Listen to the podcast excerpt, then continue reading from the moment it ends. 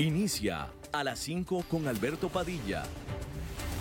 Un programa diseñado con el objetivo de llevarte diariamente un tema de actualidad, acompañado siempre de reconocidos editorialistas, de lunes a viernes a las 5 de la tarde por CRC 89.1 Radio. A las 5 con Alberto Padilla.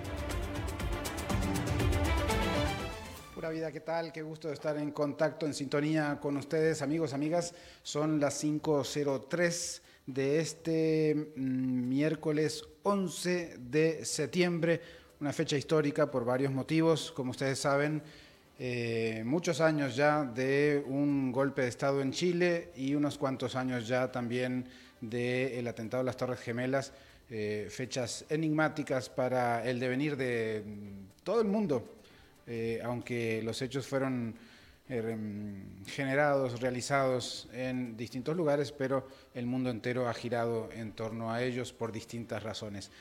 Eh, bueno, ustedes están en contacto con CRC Radio en el 89.1 FM, pero también en Pura Vida Radios, la aplicación que ustedes pueden descargar y escuchar en cualquier momento todos los contenidos de esta emisora y también en Facebook Live, em, en CRC 89.1 em, y también en a las 5 con Alberto Padilla. Él no está, está fuera del país, pero aquí eh, estaremos hoy y mañana también haciendo la suplencia de Alberto. Y como estamos haciendo la suplencia de Alberto, vamos a em, pues continuar su estructura de programa, como siempre, y gracias a la producción tenemos aquí algunas de las noticias del día.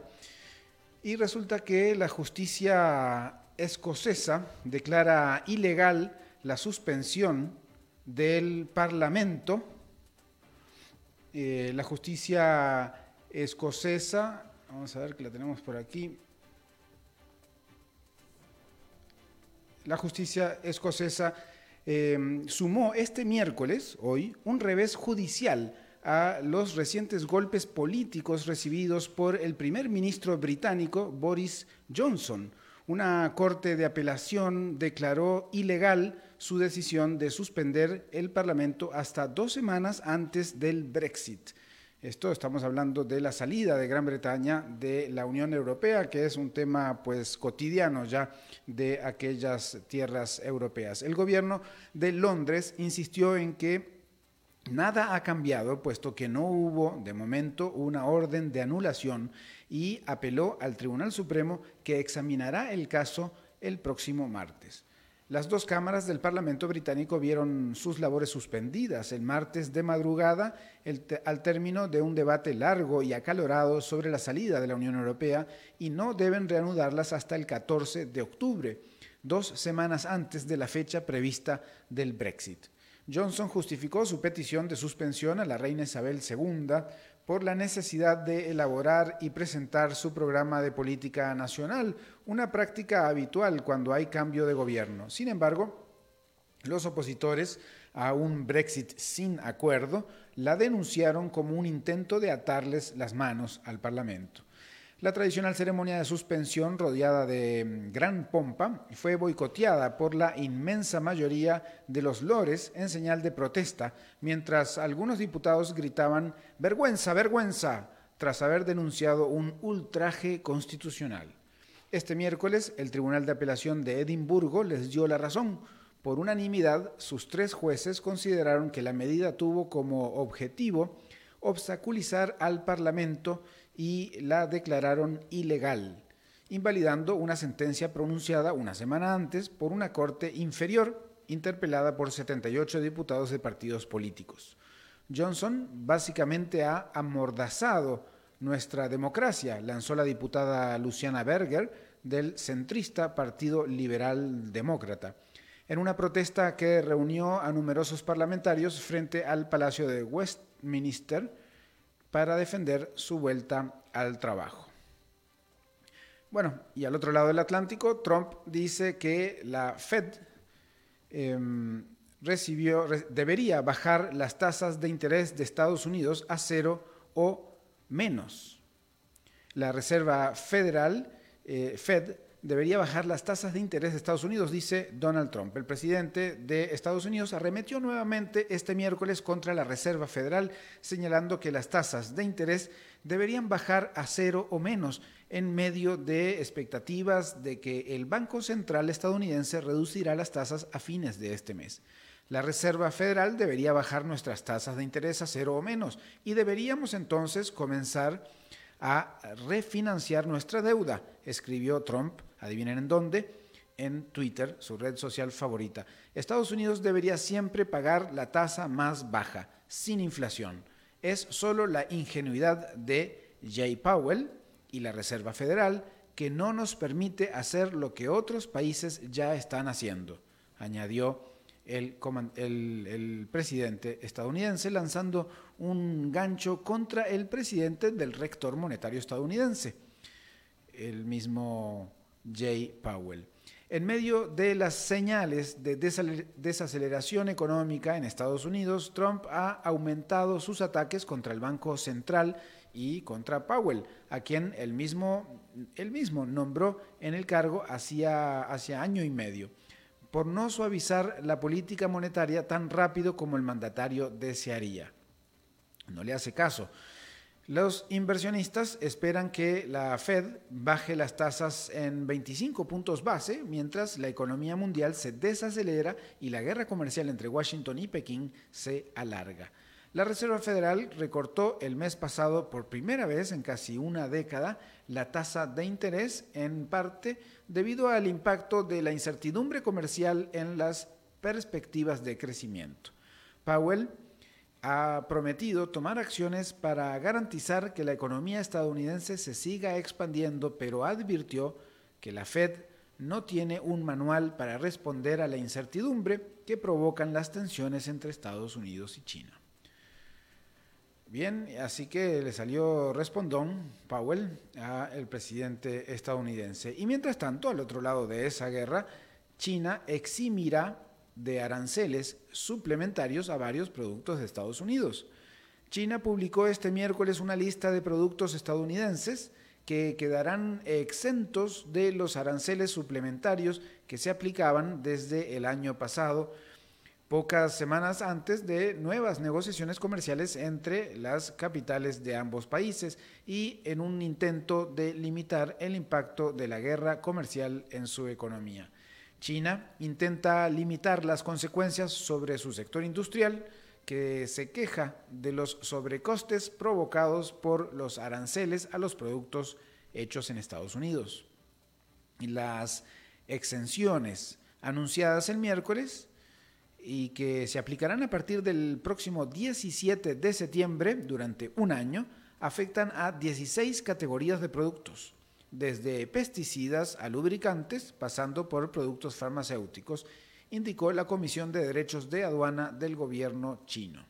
Se trata de la primera vez que China publica una lista de productos desde que el año pasado empezó a aplicar aranceles suplementarios del 25% en una serie de productos procedentes de Estados Unidos.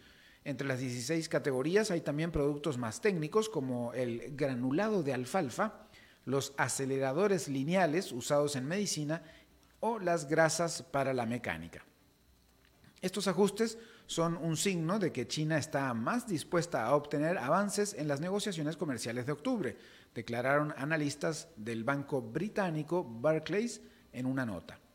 El anuncio puede ser interpretado como un pequeño signo de distensión hacia el presidente Donald Trump, a pesar de que China continuará aplicando aranceles punitivos a los principales productos agrícolas estadounidenses como la soya o la carne de cerdo. Así que ahí sigue esta guerra comercial que tendrá negociaciones entonces el mes que viene. Y mientras tanto, en Estados Unidos, California aprueba la ley para clasificar a conductores de Uber y Lyft como empleados. Oigan bien, tanto Uber como Lyft, dos plataformas, han advertido que leyes como la de California afectarán sus negocios. Las plataformas de transporte Uber y Lyft ahora tendrán que clasificar a sus conductores en California como empleados, en virtud de un proyecto de ley aprobado el martes que podría remodelar profundamente la economía colaborativa y dar ejemplo en el mundo entero. Los defensores de la llamada economía gig, donde los empleados trabajan en contratos a corto plazo y sin beneficios de salud ni salario mínimo, dicen que este mecanismo permite flexibilidad, pero sus detractores dicen que priva a los trabajadores de estabilidad y seguridad. Según el proyecto de ley, los trabajadores en California, el estado más grande de Estados Unidos por su Producto Interno Bruto, deben ser designados como empleados y no como contratistas. Si su trabajo o desempeño es controlado por la empresa o si son parte del negocio habitual de esa empresa. La iniciativa, que ha significado una amarga lucha para los gigantes tecnológicos, se aprobó con 29 votos a favor y 11 en contra en la Cámara Alta de la legislatura estatal y sienta un precedente que puede copiarse en Estados Unidos, eh, en estados como Nueva York, donde los grupos laborales están presionando por derechos similares para los trabajadores. La Cámara Baja, que ya aprobó el proyecto de ley, ahora votará las modificaciones presentadas por el Senado, antes de enviarlo al gobernador de California, Gavin Newsom, y debería entonces entrar en efecto el primero de enero próximo. Las aplicaciones que funcionan sobre la economía gig, gig en argot eh, es un pequeño trabajo, en el pasado recibieron el apoyo de economistas liberales y conservadores, pero actualmente enfrentan una creciente presión política. El valor de sus acciones también se ha visto disminuido o estancado, ya que eh, los inversores se preocupan por la legislación potencial. Tanto Uber como Lyft advirtieron sobre el impacto de este tipo de normas en un artículo de opinión conjunto en el diario de San Francisco Chronicle antes de la audiencia del proyecto de ley. Tampoco es ningún secreto que un cambio en la clasificación de empleo de los conductores de viajes compartidos representaría un riesgo para nuestras empresas, señalaron. Pero Lorena González, la representante demócrata, autora del proyecto, dijo a Bloomberg que la iniciativa significaba que una compañía no puede jugar con el sistema al clasificar erróneamente a sus trabajadores. Bueno, y mientras tanto aquí se rechaza esa ley que estaría regulando los servicios como Uber por lo pronto, así que seguirá el debate en Costa Rica bastante tiempo más en relación con eh, las plataformas de transporte, em, las plataformas de transporte, puesto que eh, está regulado por ley que debería eh, estar regulado de forma estatal. Bien, estas son algunas de las principales noticias del mundo económico de todo el globo, así que vamos a hacer una pausa pequeña y enseguida entramos con la entrevista de hoy. A las 5 con Alberto Padilla, por CRC 89.1 Radio. En Soluciones Creativas somos expertos en gestión de capital humano para que nuestros clientes puedan concentrarse en el desarrollo de su estrategia de negocios. Creamos valor humano. Más de 20 años de experiencia nos respaldan en el manejo de personal de punto de venta para cadenas comerciales, retail, empresas de servicio, courier y telecomunicaciones, entre otras. Ingresa a solucionescreativas.mx y conoce nuestros servicios. O seguimos en Facebook como Soluciones Creativas Costa Costa Rica. Soluciones creativas. Creamos valor a tu negocio. CRC 89.1 Oyentes informados. Alto voltaje. Busca elevar la calidad del debate nacional, generando discusión sobre los temas críticos del acontecer nacional y mundial. Nos alejamos de las interpretaciones más simplistas e intentamos aportar perspectivas frescas para entender el desarrollo y la convivencia nacional. Alto voltaje, de lunes a viernes, de 1 a 2 de la tarde por CRC 89.1 Radio.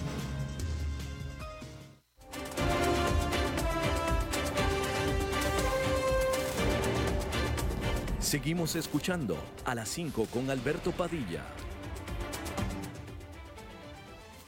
Bueno, continuamos en eh, sintonía aquí a las 5 y ya son las 5 y 17. Eh, vamos a conversar sobre diversas eh, medidas que ha estado tomando el gobierno para evitar el fraude y lavado en temas fiscales y bueno, cómo impacta eso en las distintas empresas, eh, eh, en las distintas personas que tienen a su cargo em, estos temas y que podría entonces impactarles incluso con multas eh, bastante elevadas si no se acata estas nuevas disposiciones. Y para entenderlas un poquito, estamos en contacto ya con Sergio Erra, él es, em, bueno, integrante del Buffet Nazar. ¿Qué tal? ¿Cómo está? Muy buenas tardes, Fernando. Muchas gracias por la invitación y encantado de estar esta tarde eh, acompañándolos para conversar sobre el tema de prevención del lavado de dinero.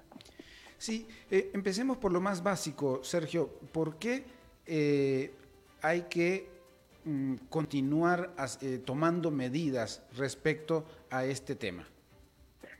Bueno, es un problema muy importante en la sociedad actual. Vivimos una, una sociedad con una criminalidad organizada que trabaja de forma globalizada y, esto lleva a que los estados tengan que adoptar eh, medidas constantemente y modernizarse, porque el crimen se, se moderniza, pero las autoridades también tienen que, que modernizarse para combatirlo.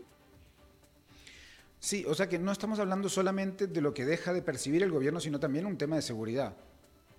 Correcto, es un tema, es un tema de, seguridad y un tema de los efectos negativos que tiene el tema de, lavado de dinero en, la economía. Eh, encarece el costo, el costo diario de la vida, encarece la construcción de obras, en fin, tiene una serie de impactos negativos en la economía y por esto debe de combatirlos el, Estado. Ahora, eh, los cambios que se están realizando, que ahorita quizás me, los puedas mm, explicar cuáles son esos principales cambios que se están dando, em, tienen impacto inmediato, ¿no? Es decir, hay, hay una serie de empresas que no han cumplido todavía con ciertas inscripciones ante su jefe y que podrían estar en problemas. Sí, correcto. Aquí tal vez hay que, hay que diferenciar muy bien eh, las medidas que anunció el gobierno recientemente y los cambios a nivel legal, a nivel de la ley que sufrió nuestro país el año pasado a, partir del primero de enero de este año se incluyeron una serie de, sujetos obligados que no existían en el tema de prevención de lavado de dinero.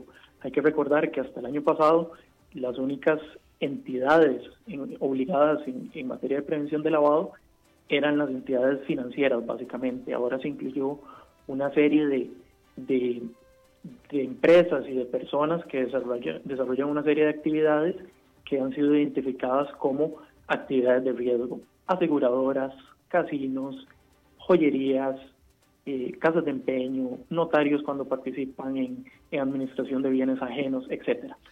Y lo que anunció recientemente el gobierno son una serie de medidas, medidas que son básicamente dos, una mejor coordinación entre las autoridades para combatir este tema y para eh, concentrar los esfuerzos eh, en prevención de lavado de dinero no que cada ente o cada, cada entidad pública esté cada una por su lado fiscalizando este tema, sino que estén todas juntas trabajando de forma coordinada. Y básicamente fiscalizar que esta serie de sujetos obligados que te comenté cumplan con las medidas que estableció eh, que les establece la ley, los requisitos que les establece la ley. O sea que antes eh, solamente, digamos, eh, ante la superintendencia, la SUGEF, em, la Superintendencia General de Entidades Financieras solamente justamente el sistema financiero, es decir, bancos y, eh, bueno, ahora también algunas cooperativas que se dedican a eso, pero eh, eran las que tenían que estar ahí inscritas. Ahora se eh, amplía a todo otro sector, pero que también funciona con, con préstamos, con, temas similares y por eso las obliga entonces a inscribirse ante la superintendencia. Sí, correcto. El, a ver, el sistema financiero ha sido identificado a nivel internacional eh, por, el, por el GAFI, que es el Grupo de Acción Financiera Internacional, el, el organismo que lleva la batuta en el tema de prevención del lavado de dinero, como la primera línea de defensa de, de los países en materia de, de, de, la prevención del lavado de dinero. Son los que están más expuestos y son como de la primera línea que pueden enfrentarse y pueden detectar el lavado de dinero y a partir de, esta primera línea se establece una segunda línea que podríamos decir que son los nuevos sujetos obligados que tiene nuestro país desde el primero de enero de este año. Claro. Y eh, bueno, de esas nuevas entidades que deberían estar inscritas, apenas el 10% se ha, cumplido con esa medida y eso podría poner a, muchas empresas en problemas. Sí, correcto, en efecto. se supone, o, según datos de la SUGEF, debería de haber inscritas unas cerca de 40 mil sujetos obligados. Sin embargo, el periodo de inscripción que finalizó el 30 de junio pasado eh, arrojó datos que, efectivamente nos indican que hay menos de un 10%, aproximadamente menos de 4 mil es, es, la estadística que se maneja. Y en efecto, tal como, como lo afirma Fernando, se exponen estas entidades a, importantes multas de carácter económico eh, que se les se les pueden ser aplicadas. Ahora, son empresas eh, grandes, bueno, eh, casinos, eh, empresas inmobiliarias, venta de vehículos, no son pequeñas empresas que están en subsistencia, obviamente son empresas grandes que tienen todo una, un, papel en temas financieros adicionales a su negocio principal, ¿no? Sí, bueno, aquí hay que diferenciar, tal como lo, como lo afirmas, sí, en efecto hay empresas bastante grandes que tienen bastante capacidad económica para hacer frente a, los gastos que pueden generar eh, esta nueva prevención que, tienen que, hacer frente. Sin embargo, también está en el caso de los de, personas o profesionales liberales, por ejemplo, los notarios, los notarios que participan en, en contratos de compraventa de propiedades regularmente son sujetos obligados también los corredores de bienes raíces, no solo los, las grandes empresas de corredores de raíces, sino el pequeño corredor de bienes raíces que tiene 10, 10 propiedades en venta que pertenecen a alguien más, pero que él está en el manejo de, la venta, también son sujetos obligados. Entonces también hay personas, eh, podemos decir, pequeñas. Ahora, el proceso es complicado. El proceso de inscripción es bastante, bastante sencillo. Sin embargo, este es el, primer paso, ¿verdad? Eh, este es el primer paso de la, de la serie de requisitos que deben de cumplir los sujetos obligados.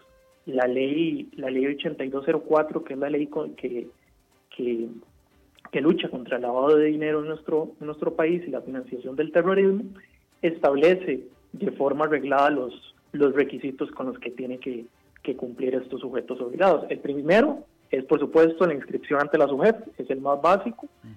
Después tienen que adoptar procedimientos y controles internos para prevenir y detectar el lavado de dinero, la financiación del terrorismo, entre los que se incluye eh, el famoso identificación de su cliente o, conozca a su cliente, la debida diligencia que deben de, implementar. También tienen que mantener un, un registro de las operaciones y de los clientes con los que tengan relaciones. Este registro es importante que, se debe conservar durante varios años. También debe establecerse un procedimiento que asegure un alto nivel de, integridad de las personas involucradas en las actividades de riesgo. Y debe existir un programa permanente de capacitación de, de, este personal que participa en las actividades de riesgo con charlas, con formación específica sobre el tema de prevención del lavado de dinero y por supuesto, la, última obligación, que tal vez es la más, la más compleja, es eh, una vez que se detectan operaciones sospechosas, y que pueden ser operaciones de lavado de dinero, deben de reportarse ante la Unidad de Inteligencia Financiera, que es una oficina adscrita al Instituto Costarricense sobre Drogas. Claro, eso, por ejemplo, charlas a su personal y tal, es en, esas empresas grandes, pero un notario eh, que participa liberalmente, digamos, de, transacciones de ese tipo? Bueno, eh, se han estado organizando, organizando charlas, eh, la Dirección Nacional de Notariado ha, organizado charlas, si no me equivoco, eh, cámaras asociadas de, corredores de bienes raíces también, en fin, el Colegio de Abogados inclusive en su oportunidad estuvo dando capacitación al respecto. Hay, hay una serie de charlas que se han hecho, por decirlo de alguna forma, eh, abiertas al público. Y también, eh, por ejemplo, las aseguradoras han invitado no solo a sus, a sus empleados propios de las aseguradoras, sino a los corredores de, de, seguros que son externos, que pertenecen a otras empresas, a esas charlas de capacitación. Entonces, también se ha dado una capacitación constante, tal vez eh, el tema es que, que, es un tema muy novedoso, que son una serie de obligaciones que tal vez la gente eh, no conoce, pero que, que debe de conocerlas y que deben de saber que están expuestos a importantes sanciones económicas. Esto es un, toda esta eh, política estatal en contra del lavado de dinero que tiene que ver con con cerrar las puertas al crimen organizado es una propuesta o, una, un cumplimiento que hace Costa Rica eh, por, eh, según los estándares internacionales del Grupo de Acción Financiera Internacional. ¿a, quién responde el, GAFI? Bueno, aquí, aquí es, es, importante mencionar que no, no solo el GAFI da una serie de recomendaciones, eh, también Costa Rica ha firmado distintos, distintos convenios internacionales eh, en materia de prevención de lavado de dinero y de financiación del terrorismo. Y estos convenios o tratados internacionales, como, como Estado, como país, te establecen una serie de obligaciones. No simplemente firmamos los convenios por firmarlos y ya está, sino que esos convenios traen per se una serie de obligaciones que hay que implementar en nuestro sistema normativo. Eh, el GAFI, bueno, es, es un, eh, un organismo adscrito a Naciones Unidas y, bueno, básicamente.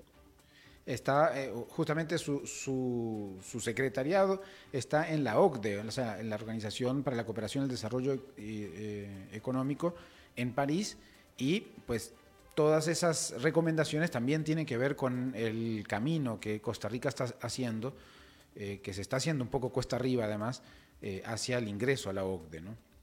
Perdón, sí, hacia la, hacia la OCDE. Sí, en efecto, Costa Rica está, está en proceso y bueno, se establecen distintas, eh, distintas, una serie de requisitos que debemos de cumplir como país para poder ingresar. Sí.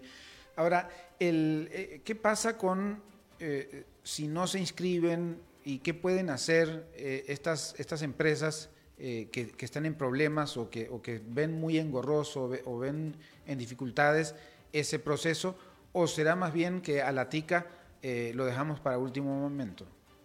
¿Cuál, es el, análisis que usted ve eh, del comportamiento de, tanto, tanta entidad que todavía no ha comenzado el proceso? Yo creo que, ha faltado un poco, un poco de información también y los sujetos obligados, mucha gente de muy a lo, a lo tico como, como usted lo dice, eh, no, eso, esa obligación no es conmigo, eso no me compete a mí, eso, eso es para alguien más, pero para mí no. Desgraciadamente hay que tener, tienen que tener claro estos sujetos obligados que la norma existe, que ya el plazo para inscribirse formalmente ya pasó, eh, aunque se pueden seguir inscribiendo. Y el problema es a las importantes multas que se exponen las multas pueden llegar hasta más de 44 millones de colones o inclusive el 50% del monto de una transacción procesada. Eh, para ponerlo esto en números, imagínese que usted es un agente inmobiliario, vende una propiedad de un millón de dólares y el 50% de la transacción procesada son 500 mil dólares que le puede caer como, como multa. Que ni, cerca, ni cerca el monto que se iba a ganar por esa transacción. Correcto. Es Porque la casa valdrá un millón de dólares, pero no. Correcto, la comisión es mucho menor, entonces tienen que tomar esto, esto en consideración y bueno, son, sanciones eh, muy importantes. Ahora, falta información, claro, uno como ciudadano de a pie, pues no, no, no está eh, siguiendo el día a día de este tipo de informaciones porque no le compete eh, a uno. ¿Pensarán más o menos igual algunas de estas, em, de estas entidades aseguradoras, una joyería, por ejemplo, que podría incluso ser una empresa familiar?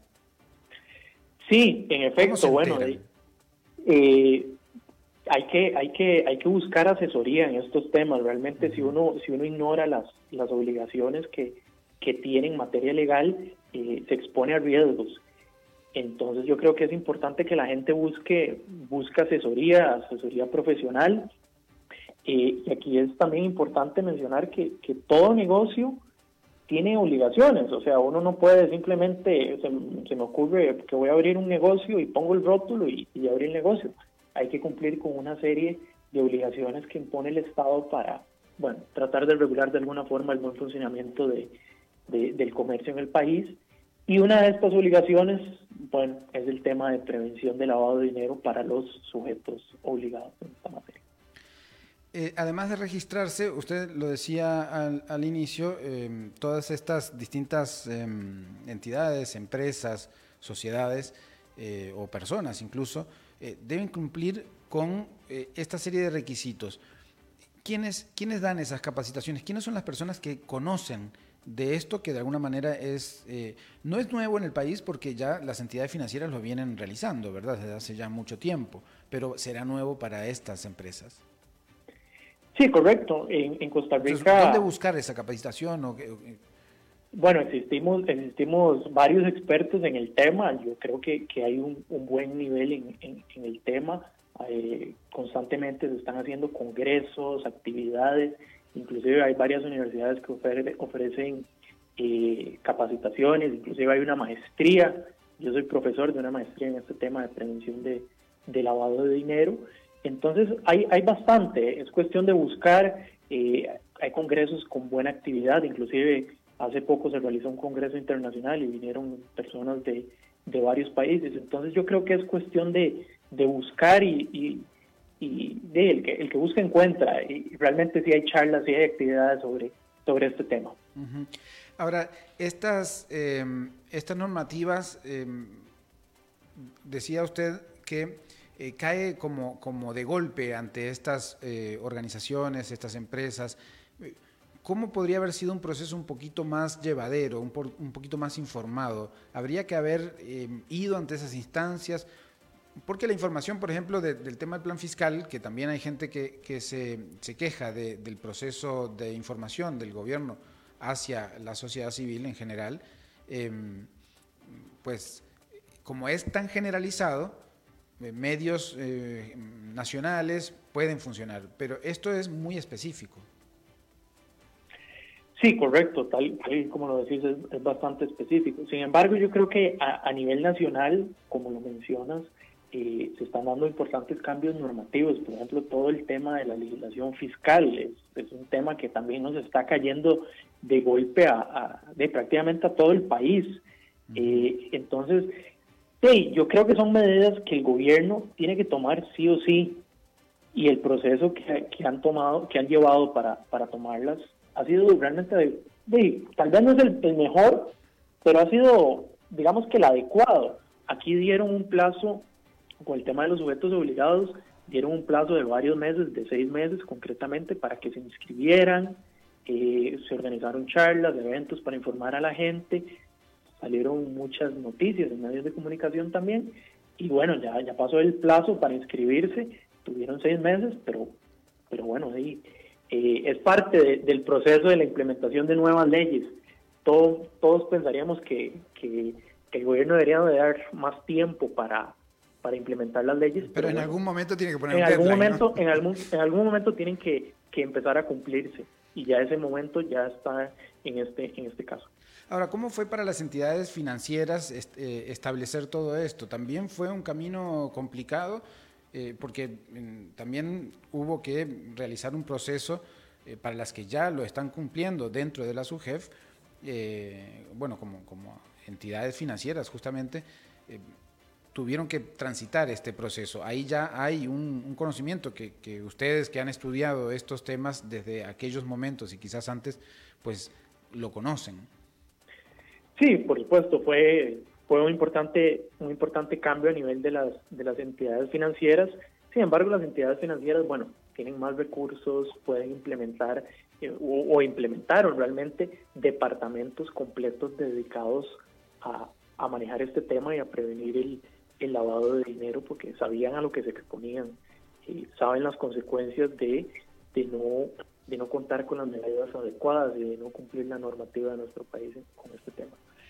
Sin embargo, sí, efectivamente fue un camino de, eh, como todo cambio, como todo gran cambio a nivel legislativo, eh, conlleva un proceso de adaptación, pero yo creo que, que lo manejaron bastante bien las entidades financieras y sin lugar a dudas son las que más experiencia tienen en el tema en este eh, en, nuestro país y que así lo hacen ver en, en los eventos también.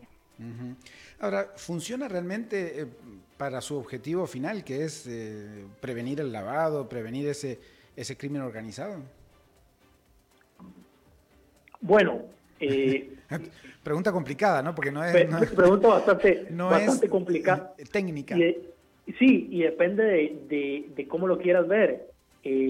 Si, si querés ver resultados de acuerdo a cantidad de sentencias penales por, mm. por casos de, blanqueo de capitales o, o, querés verlo por estadística de operaciones sospechosas o si querés verlo de que no ha habido operaciones sospechosas. Entonces, es un tema complicado. Sin lugar a dudas, eh, yo creo que es la, es la medida más idónea que, han, que ha encontrado el, el GAFI, eh, incluir a todos estos sujetos obligados eh, y adoptar una serie de, de, recomendaciones por parte de los estados. Entonces, bueno, estamos implementando. Realmente Costa Rica tuvo una llamada de atención desde hace varios años, hace unos 3, 4 años, el Departamento de Justicia de Estados Unidos eh, estuvo llamando la atención a, las autoridades de Costa Rica diciendo, eh, a ver, el tema de prevención del lavado de dinero no se está tomando con las medidas adecuadas en, Costa Rica, e inclusive uno de los principales casos de lavado de dinero del mundo se dio con una, una empresa que estaba aquí en Costa Rica y el señor inclusive se nacionalizó eh, costarricense, es un, es un, ciudadano, era ciudadano norteamericano y se, nacionalizó costarricense y fue condenado finalmente en Estados Unidos a 20 años de cárcel. Pero Estados Unidos dijo, eh, en Costa Rica se lavó una gran cantidad de dinero con esta operación y algo está fallando. Entonces, por ahí vino, como podríamos decir popularmente, el jalón de orejas a nuestro país. Y el apurón desde el gobierno y de la Asamblea Legislativa también eh, para comenzar a aprobar este tipo de, de proyectos.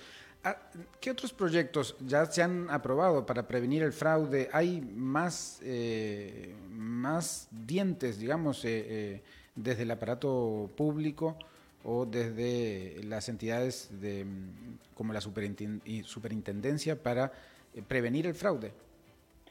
Sí, bueno, ahora, ahora lo que está pendiente en nuestro país es el famoso tema de, de, la ley de extinción de dominio, que bueno, ahí ahí ha habido bastante, bastante discusión y, es un cambio eh, que va a ser va a ser bastante importante a nivel a nivel de, nuestro país. Eh, otros países lo tienen y lo implementan desde hace 15 años y, no ha tenido mayor problema, pero bueno, aquí en Costa Rica todavía estamos con, con ese proceso. Ese es el principal cambio que, que viene en materia de prevención del lavado de dinero en nuestro país. ¿Alguna otra legislación también que, que modernice un poco todo este aparato? Bueno, como te comenté, eh, tuvimos una, un importante cambio legislativo el año pasado, eh, donde se incluyeron todos estos sujetos obligados y se, implementaron una serie de medidas adicionales. Entonces, básicamente, tenemos una reforma bastante, bastante actualizada, de menos de un año prácticamente. O sea que se ha ido haciendo la tarea, eh, lento pero seguro. Sí, correcto. Costa Rica ha ido respondiendo a las recomendaciones eh, de GAFI y de los distintos organismos internacionales en esta materia y, hemos ido cumpliendo. La que sí está pendiente es el tema de, bueno, de extensión de dominio. De, extensión de dominio, que, que es el que el tema que, que más nos ha llamado la atención, perdón, que más nos han llamado la atención las autoridades eh, internacionales por, por que no existe esa legislación. Ahora, y pasará también algo parecido cuando haya que ajustarse a ello. Es decir, siempre estamos llegando como a último momento eh, las personas que estamos em, em, encargadas de aplicar cualquier tipo de, cambio, ya sea a nivel de, la población en general o a nivel de em, públicos específicos, como en este caso lo que tiene que ver con entidades financieras o eh, otras empresas que realizan eh, transacciones financieras. Eh, ¿Cree que, que, también los nuevos cambios, como por ejemplo esto de la extensión de dominio, también nos lleve un proceso así, tan complicado? Sí, bueno, es, es parte de, de, la aplicación de toda nueva ley. Desgraciadamente lleva un cambio importante. Eh, no solo es cambiar el papel, cambiar la legislación, sino ver cómo se implementa esa legislación a nivel práctico, cómo las autoridades van a poner en, práctica, cómo van a aplicar las sanciones, cómo van a fiscalizar que las los sujetos obligados o las empresas que están obligadas a esa ley la cumplan realmente y cómo las empresas van a hacer frente a estos nuevos cambios normativos y a las nuevas obligaciones que se les imponen. Muy bien. Estamos hablando con Sergio Erra del bufete Nazar, que eh, bueno, ha trabajado mucho tiempo en todos estos temas. ¿Qué es lo que le recomendaría entonces a esas em, entidades, empresas, em, organizaciones que aún no se han inscrito y que no han iniciado ese proceso para eh, cumplir con, con, esa nueva legislación y que se pueda entonces em, profundizar esa prevención del lavado de activos y el financiamiento del terrorismo? Sí, Fernando. No solo, no solo a esas empresas que no se han inscrito, sino también a las que ya están inscritas. que necesitan que, han venido, que han venido eh, adaptándose a la normativa. Pero hay que, tener, hay que tener muy claro que el tema de la criminalidad organizada y todo el tema del, del lavado de activos va cambiando, muta muy rápidamente. Eh, vivimos en una, como lo comenté al inicio, una delincuencia globalizada y hay que adaptar las empresas y estos sujetos obligados deben de adaptarse muy rápido a estos nuevos eh, a estos nuevos requisitos, por decirlo de alguna forma, que o dificultades que ponen este tipo de criminalidad. Entonces mi recomendación para todos los sujetos obligados es que se estén actualizando constantemente, que busquen asesoría legal especializada en, en esta materia y, y más que todo eso, que se mantengan muy actualizados porque no es un tema, no es algo que podés eh, implementar hoy y dejarlo ahí congelado. Tenés que estar actualizándote constantemente sobre el tema y estar modernizando todos los mecanismos de detección de lavado de dinero que tenés en la empresa. Claro, y luego vendrán otros cambios, así que habrá que actualizarse nuevamente y así, porque todo se actualiza, se actualiza la legislación, pero también se van actualizando estas organizaciones delictivas. Muchas gracias, eh, Sergio Herra, del Buffet Nazar, por estar con nosotros esta, esta tarde. Muchísimas gracias, Fernando, por la invitación y encantado cuando gusten. Muy bien, para entender más algunos temas, siempre estaremos en contacto. Muchas gracias. Vamos entonces enseguida a una muy breve pausa y enseguida pues volvemos con Maritza, porque hoy es miércoles.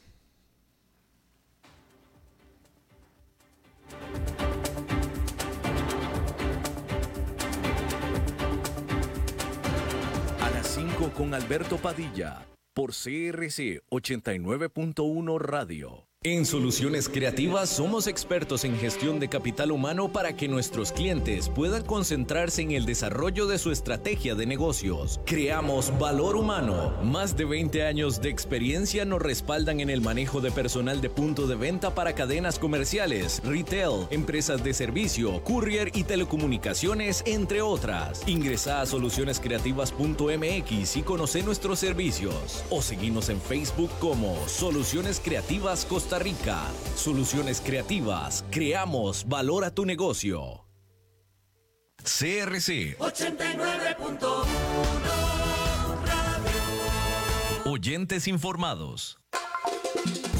Alto voltaje. Busca elevar la calidad del debate nacional, generando discusión sobre los temas críticos del acontecer nacional y mundial. Nos alejamos de las interpretaciones más simplistas e intentamos aportar perspectivas frescas para entender el desarrollo y la convivencia nacional. Alto voltaje, de lunes a viernes, de 1 a 2 de la tarde por CRC 89.1 Radio.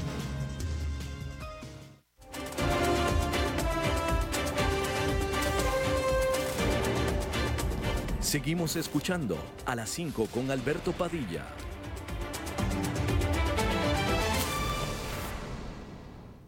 Bueno, y buscamos entonces el enlace con Maritza en cualquier momento porque es un enlace especial que se realiza los miércoles. Eh, conversábamos recién con Sergio Erra y eh, antes de él, pues algunas de las noticias internacionales en el mundo económico. La guerra China-Estados Unidos que mm, no, no baja la intensidad de información que emite y que preocupa obviamente a todo el mundo y tiene impactos en todo el mundo. Decíamos al inicio que hoy es una fecha importante, una fecha em, complicada para algunos y que, conmemora em, hechos importantes para el mundo entero también, eh, pero específicamente, por ejemplo, en Chile, el asesinato final de Salvador Allende, el presidente constitucional de Chile, em, que dio paso a la feroz dictadura chilena de Augusto Pinochet, eh, un general del ejército chileno que el propio Allende había elevado de rango. Y eh, por supuesto que ya unos años más acá, eso fue lo de Chile en 1973, y un poco más acá, pues las Torres Gemelas. Pero ya vamos buscando entonces este contacto con Maritza, que mm, en mi caso será la segunda vez que converso con ella. Fue muy entretenido la semana pasada y creo que ya, ya estamos. Yo no tengo retorno. Hola Maritza.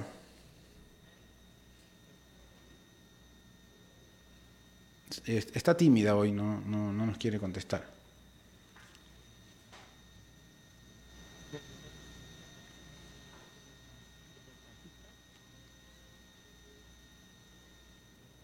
Yo no sé si ustedes lo escuchan, yo no.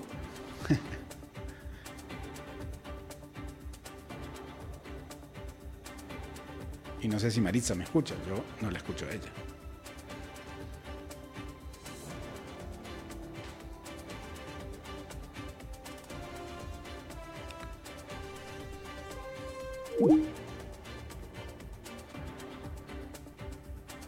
Bueno, ahí tenemos la música expectativa todos los sonidos del enlace.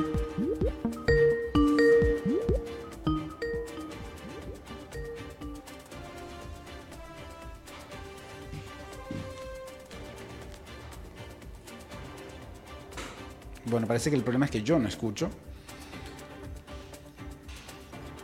Y entonces nos estamos perdiendo de la participación de Maritza. Pero vamos a intentar. Ahí está David sudando y logrando esas comunicaciones. Debe estar en algún país muy lejano o algo en donde se demora mucho la, comunicación. Ella debe estar viajando constantemente, atendiendo citas internacionales, así que eh, esperemos que logre este, este contacto. Quizás esté resolviendo el conflicto chino-estadounidense con sus artes, pero bueno, seguramente tendrá obligaciones más importantes que atender a las 5 eh, con Alberto Padilla, aunque Alberto no esté. Yo escucho algo de fondo, pero no, no sé si, si estamos en, en, contacto. Hola. Bueno, ahora sí, parece que sí. Bueno, por fin. Un momentito, chico, perdón. Ahora sí te escucho. Hola, hola, ahora sí te escucho y creo que todos nuestros oyentes también. Contraté un grupo para echarte serenata. Te voy a cantar esta desde el fondo de mi corazón. Te escucho. No, no marques las horas, porque voy a enloquecer. Ella se irá para siempre cuando amanezca otra vez. Oh clock, don't mark the hours. Don't mark. Fernando, mi amor, sorpresa, feliz cumpleaños. Muchas gracias. Eh, de cumpleaños de, de, de, bueno, puede haber sido algún cumpleaños, sí, de algo que haya hecho yo hace algunos Pero años. Yo acabo de contratar aquí noche. ¿Lo estás cumpliendo años? Pero uh, depende de ver qué fecha es. No, no, no, no. ¿Y ahora qué hago con los músicos? Bueno, pero ¿y vamos a bailar. Yo tengo ideas. Ahora tengo, tengo una canción muy linda que se llama así. Se Dele. llama así. Ve qué linda está. Bucaque, bucaque, bucaque, dame tu bucaque, dame tu bucaque. Ay, no, no. No, esa no. Eh, pero todavía estamos en horario muy temprano. Es súper temprano. Sí, sí. Yo creo que la gente no sabe ni lo que dijo Maritza en este momento. No tienen la menor idea. No, no, sí, no lo vamos a decir. Pero eh, eh, lo, lo, que, la fecha que se conmemora hoy es, tiene que ver con otras cosas. Tiene que ver, por ejemplo, con un golpe de Estado en Chile, la, el asesinato de Salvador Allende. No, mi amor, perdón. Pero hablemos de cosas más lindas. Bueno. Hablemos de cosas más light. Por ejemplo, por ejemplo. Dígame. Vos sabías, Penny, pero, pero, te siento un poco, un poco tímido, te sí, siento un sí. poco, estás como sujeto, frío. Sí, sí. E, e, es este comienzo tan, tan intempestivo que, que no, no, me permite así estar es la cómodo. Vida, mi amor, así es la vida. A veces pasa eso, ¿no? Nos sorprende. A mm. veces estamos arriba, a veces estamos abajo. A veces de costadito. Bueno, ay, ya me... Ay, ahora sí estamos entrando en calor. Bernie, decir una canción y yo te complazco. Una canción... Una, una canción puede ser... ¿Tenías algún tema uruguayo? Un tema uruguayo. Sí, no. Eh, o algo que quieras oír, porque mira la calidad de músicos que yo tengo aquí. No, tírame otra. Me ibas a cantar otra, pero. Sabor a mí. A ver. Sabor a mí. Chiquillos, en do menor. En do menor. Sí. Do menor, me parece que no. Sol mayor, ¿eh? Tiempo disfrutamos de este amor. Chiquillos, canten. Ah, están muy tímidos los músicos.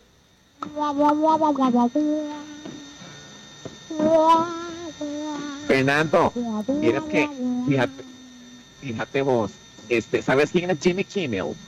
No.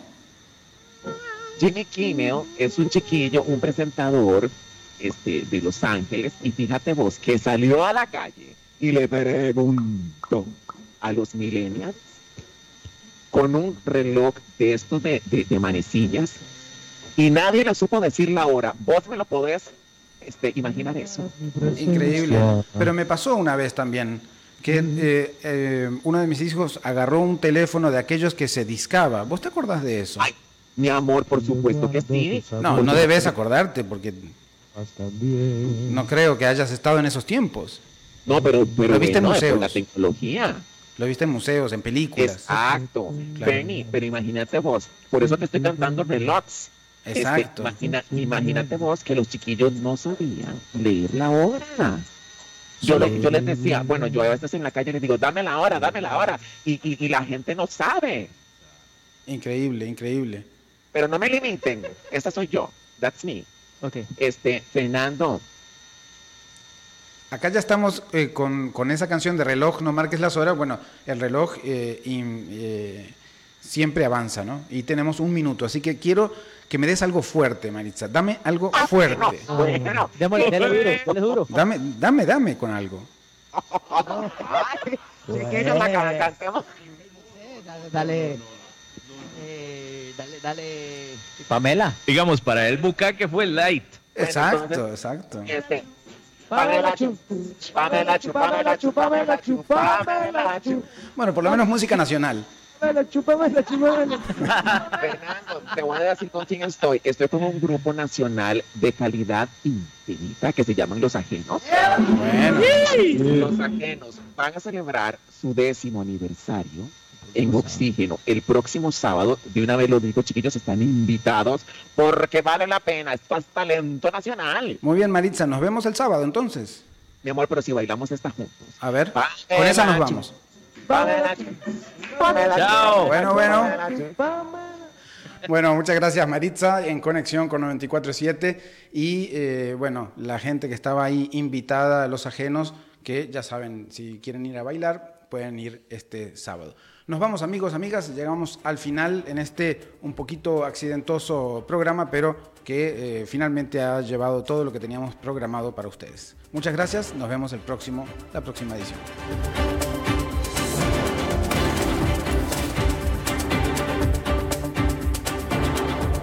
Concluye a las 5 con Alberto Padilla. Un programa diseñado con el objetivo de llevarte diariamente un tema de actualidad, acompañado siempre de reconocidos editorialistas, de lunes a viernes a las 5 de la tarde por CRC 89.1 Radio. A las 5 con Alberto Padilla.